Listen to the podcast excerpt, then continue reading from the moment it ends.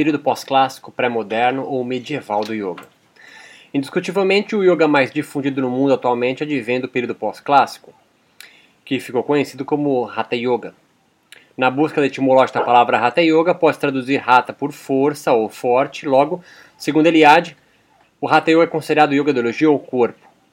O Hatha Yoga inicia a sua jornada na confluência de religiões e de movimentos contraculturais que apareceram na Índia no período milênio, no primeiro milênio da era atual. Portanto, mais de mil anos de história se passaram desde o Yoga Sutra aos primeiros registros do, do Yoga pós-clássico ou medieval, datado mais ou menos século VII depois de Cristo. Assim como Patanjali sistematiza os princípios soteriológicos de salvação, libertação do yoga em seu período clássico, são Matsyendra e Goraksha, yogis da tradição Yoganakta, desenvolve mais pormenorizadamente as práticas corporais e repercussões fisiológicas e espirituais para a união com Deus. Enquanto no período clássico o yoga fundamenta suas crenças no Sankhya, no período medieval o yoga busca no Tantra, na alquimia islâmica, no Vedanta Advaita ou Adwaita e no budismo o fundamento religioso e filosófico de suas crenças. A disciplina na execução das posturas, dos exercícios respiratórios, das vocalizações e das mentalizações por longo tempo e a devoção por partes específicas do corpo são muito mais evidentes nos textos yogas do período pós-clássico do que no seu anterior. E o corpo adquire agora uma natureza divina, como um templo para o yoga medieval. Diferente do yoga clássico, que por causa da sua visão dual lidava com o corpo como um estorvo para a transcendência, essa mudança era significativa, pois quando o yoga encontra o mundo moderno ocidental, de cultura consumista e individualista, essa visão positiva dada ao corpo incentiva a popularização das suas práticas e investigação acadêmica sobre as suas repercussões terapêuticas. A palavra corpo também vai adaptando seus significados ao longo das eras. Em sânscrito, por exemplo, o corpo pode ser designado por deha, derivado de, do radical dir, que ao mesmo tempo em que pode significar macular ou estar manchado, ainda indicando uma forte imagem do corpo contaminado ou do ser como um empecilho, ou ungir também, o corpo é aquilo que é untado ou investido. No entanto, Há outra expressão para corpo bem mais antiga e resgatada na história medieval do yoga, que é sharira, ou do, do radical shri, que significa sustentar ou apoiar, evidenciando que o corpo é também um meio pelo qual o self pode vivenciar o mundo, segundo Ferenstein. Também há a etimologia gata, a qual pode ser traduzida como pote ou muitas vezes unidade psicofísica, segundo alguns yogis, como Iyengar, e especialistas contemporâneos no yoga, como Alicia Souto. Os textos elaborados filosoficamente por Shankaracharya, o Vedanta Advaita, é popularizado neste período do Yoga também. A sua base está no conceito de um mundo não dual, dessa forma, diferente das escrituras dualistas de Patanjali, que compreende a alma como maculada pelo corpo. Os yogis medievais, pelo contrário, na busca por desvencilhar-se do kleshamanha, a ignorância, e do sofrimento do ser, percebem o corpo refletido, refletindo a alma. Assim, se preocupam menos com os tratados filosóficos da sua religiosidade, muito mais pautado pelo sectarismo teológico dos Brahmanes, e desenvolve um arsenal de práticas fisiológicas e espirituais bem mais sofisticadas do que ao longo dos séculos anteriores. Para os Hatha Yogis, portanto, o mundo não é mera ilusão agora. Eles acreditam que o sensível e o material são um só e a manifestação suprema de Deus. Como tudo é divino, o corpo também o é. E compreender a corporeidade significa também descobrir o que se é espiritualmente. Como disse Ferenstein, abre aspas, os Hatha Yogis estabeleceram que o corpo humano é homólogo ao universo. Assim, nomearam os nadis e os chakras como rios, montanhas, etc. A ideia era buscar a verdade dentro de si mesmo. Se Deus está no universo, também podemos buscá-lo dentro de nós mesmos. Eliade corrobora o que se afirmou, comentando que em certa época, talvez entre o século 7 a 11, ocorre uma nova revelação entre os tântricos, os budistas, os alquimistas, os hinduístas e os hatha yogis, que não proclamavam algo de original, mas apenas reinterpretavam as doutrinas atemporais segundo a necessidade do seu tempo, numa espécie de síntese dos elementos religiosos em comum. Uma vez o corpo estando saudável e forte, o Hatha Yoga dá início ao despertar de uma energia suprassensível, adormecida, ou sutil, ou transfisiológica, como direi mais à frente, essa energia é chamada de Kundalini ou Kundalini, descrita pela sua fisiologia espiritual como uma serpente enrolada na base da coluna vertebral. A ascensão da Kundalini surge com mais ênfase nos textos medievais e, segundo as escrituras Hatha Yogicas, os devotos avançados desenvolvem uma gama de capacidades transfisiológicas que os qualificam para Kaivalya, mas que não é um privilégio dos yogis medievais, pois outras religiões, como o budismo, também possuem descrições fisiológicas extraordinárias. O último sutra do tratado mais importante do Hatha Yoga medieval, Hatha Yoga Pradipika, afirma que, capítulo 4, Sutra 114, enquanto o prana não entrar em Susumna, a medula, penetrando Brahmanandra, e enquanto o Bindu não ficar estável em Pravanata, e a mente sob controle da meditação, a suprema realidade, ou Brahma ou Ishvara, não aparece como um estado natural da mente, e falar de Gnana, conhecimento religioso, seria apenas uma hipocrisia sem fundamento. Os antigos manuais hatha como na citação acima, evidenciam que o conhecimento religioso, Gnana, só poderia advir primeiro por meio do controle do corpo, controle do prana pelos exercícios respiratórios, para obter o domínio da mente. O que está em jogo aqui é uma crítica ao clero hinduísta preso à exegese das escrituras e à superioridade dos Hatha Yogis, ao que eles denominam no texto de hipocrisia sem fundamento. Por isso, Hatha Yoga descreve um número tão elevado de limpezas transfisiológicas, posturas, controle da respiração, gestos e contrações musculares específicas, os bandas, inibição sensorial, concentração e meditação e êxtase ou experiência religiosa samadhi, como marca da evolução na trilha yogica. Um parênteses importante agora. Quando é dito que nos manuais do Hatha Yoga, basicamente nós estamos conversando com Hatha Yoga Pradipika e o Granda Sanhita, o conhecimento religioso, Gnana, pode vir do controle do corpo, como pranayama, asanas, mudras e bandas e crias, deixa então claro, como eu disse, uma crítica aos mais ortodoxos dentro do hinduísmo, porque estes, assim como Patanjali, ficava preso à exegese, ou seja, à, à, à, à interpretação das escrituras, e portanto havia uma superioridade dos brahmanes com as outras classes, por só eles teriam acesso a essas, escrituras. Com os Hatha Yogis, e aí toda as influências que eles tiveram, como nós dissemos, da alquimia islâmica, dos budistas, dos tântricos e do Vedanta Dueta de Shankara, por exemplo, há uma superioridade do corpo. E não que eles desprezem é, o yoga tradicional ou de Patanjali, mas eles colocam os dois em patamar de igualdade.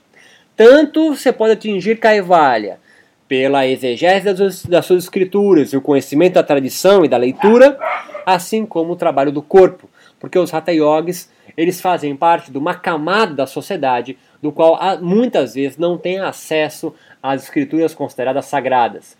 Tanto no, Santa, no Hatha Pradip como no Giranda Sanhita há um certo escárnio quanto ao que eles dizem aqui, é, essa hipocrisia sem fundamento. Todos esses yogis e esses religiosos, sacerdotes, que pregam é, mas que não praticam muito parecido com um, os yogis modernos, do qual a gente vai falar mais para frente, que também intitulam 99% prática e 1% teoria. O que está como pano de fundo, reforço, das transformações religiosas é o sistema de castas na Índia, que segregava as castas não religiosas o alcance da libertação ao Kaivalya, como dissemos. O Hatha Yoga, por outro lado, subvaloriza as escrituras erigidas e mantidas pelos Brahmanes a alta casta sacerdotal indiana e supervalorizam e prometem o fim dos kleshas e obtenção de Kaivalya por meio de experiências do Samadhi, descrevendo com os pormenores de cada técnica e vivência ritual corporal, antes no domínio exclusivo do clero hinduísta. Lembremos que o yoga tem sua origem anterior aos Vedas, mas não, mas na subjugação da cultura conquistada, como dissemos, a sua filosofia religiosa, espiritual, mágica, até pela transfisiologia, foi sendo substituída pelo saber bramânico que o adequou, sobretudo no Yoga Sutra de Patanjali, como um darshana hinduísta. Para o Hatha Yoga não ser banido como prática heterodoxa, Como foi o budismo, os yogis medievais também asseguram a sua legitimidade na autoridade de uma versão não dual do Vedanta, o Vedanta Advaita de Shankara. Segundo esse Vedanta, é, o ser humano possui mais do que o corpo físico, e esse fato é relevante, pois será essa fé no corpo como parte divina que manterá o yoga como caminho espiritual mesmo em sociedades modernas. Em outras palavras, crença em energias transfisiológicas e a sua dialética na salvação e libertação por meio de ritos corporais, desenvolvidos neste período medieval, serão mantidos no sistema de crenças modernas do yoga, como veremos adiante. O candidato a yoga realizado agora deverá revelar condições transfisiológicas específicas que o qualificarão para sua integração com Deus e não apenas nascimento, como no caso dos brahmanes, ou educação adequada para quem consegue colocar o seu filho para estudar junto com os brahmanes, como se valiam os sacerdotes hindus de outrora. Dessa forma, a fisiologia suprassensível, transfisiológica ou sutil do yoga adquire agora um papel central no êxito de seus devotos, pois será por meio de seus rituais corporais que os yogis medievais conseguirão diminuir as volições de Tita e desenvolver certo discernimento espiritual, viveka, na busca pela salvação ou libertação em vida das agruras da vida e comunhão com Deus, e não apenas através da interpretação correta e execução correta de um mantra e em sânscrito. No Granda Sanhita, capítulo 1, Sutra 6 a 8, diz o seguinte: O corpo das, das criaturas viventes é o resultado das boas e más ações. O corpo, em seu tempo, dá origem à ação, e desse modo o ciclo continua como uma roda d'água. Como a cisterna sobe e desce a água do poço movida pelos bosséis, similarmente o ciclo da vida e morte de cada indivíduo é impulsionado por seus karmas ou suas ações. O corpo é uma vasilha de barro cru que, submergida na água, desintegra-se. Por isso deve ser exposto ao fogo do yoga para fortalecer-se e purificar-se. Aqui se percebe que, sendo o corpo responsável pelas ações dos seres humanos, a prática, a doutrina fisiológica do yoga tem o poder de modificar e até mesmo interromper esse ciclo de reencarnações, indicando assim a liberdade intrínseca do indivíduo para se desenvolver pelo fruto das suas ações e não apenas pelo seu nascimento bramânico. No Granda Sanhita, capítulo 1, dos 10 a 11 Sutra, os satkarmas purificam o corpo, os asanas os fortificam, os mudras lhe dão firmeza, pratyahara produz calma. O pranayama leva à leveza, dhyana leva à realização do ser e samadhi leva ao isolamento, que é a verdadeira libertação, mukti.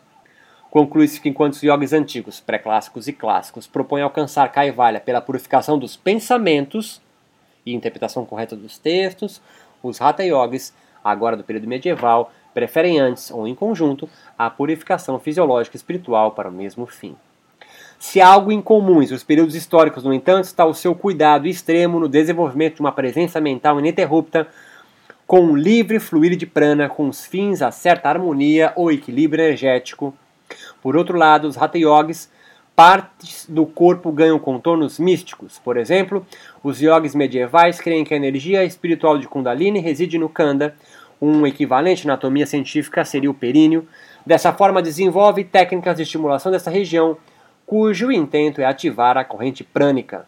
Nesse, nesse, nesse parágrafo é importante ressaltar, então, que o que eu digo quando há um comum nos períodos históricos de yoga é a meditação, essa presença mental ininterrupta com o livre fluir de prana, com sim de certa harmonia e equilíbrio energético, a meditação. A meditação permeia todas as os momentos históricos de yoga e a meditação não deixa de ser também uma prática. No Granta Sanhita, capítulo 2, Sutra 7, ele descreve o Siddhasana. Só para enfatizar a questão do corpo.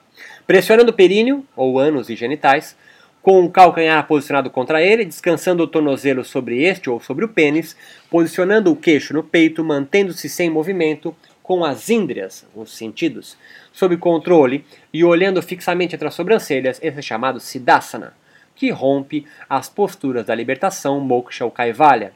Portanto, o Siddhasana não é uma postura física qualquer, ou mesmo psicofísica. Você coloca o psico como se fosse alguma coisa a mais. Não. Siddhasana, a postura, ele envolve muito mais do que apenas uma posição corporal, por mais clichê que isso possa parecer, esse sutra deixa bem claro qual é a função do asana. Não tem nada que a fisiologia da ciência ou da anatomia ou da neurofisiologia consiga dar conta para explicar esse asana. As escrituras, como se lê, vão aos poucos perdendo parte da sua força legitimadora da fé, e o corpo adquirindo o contorno de revelador pessoal da evolução espiritual do yogi. A experiência espiritual transitória do Samadhi agora ganha explicações que permeiam as sensações corporais e a compreensão do funcionamento do corpo e se entrosa com a medicina tradicional indiana, o Ayurveda. O yoga medieval fez surgir uma nova, uma maior popularização das suas práticas e alcance da sua proposta de salvação, ou libertação, purificação ou eliminação dos kleshas.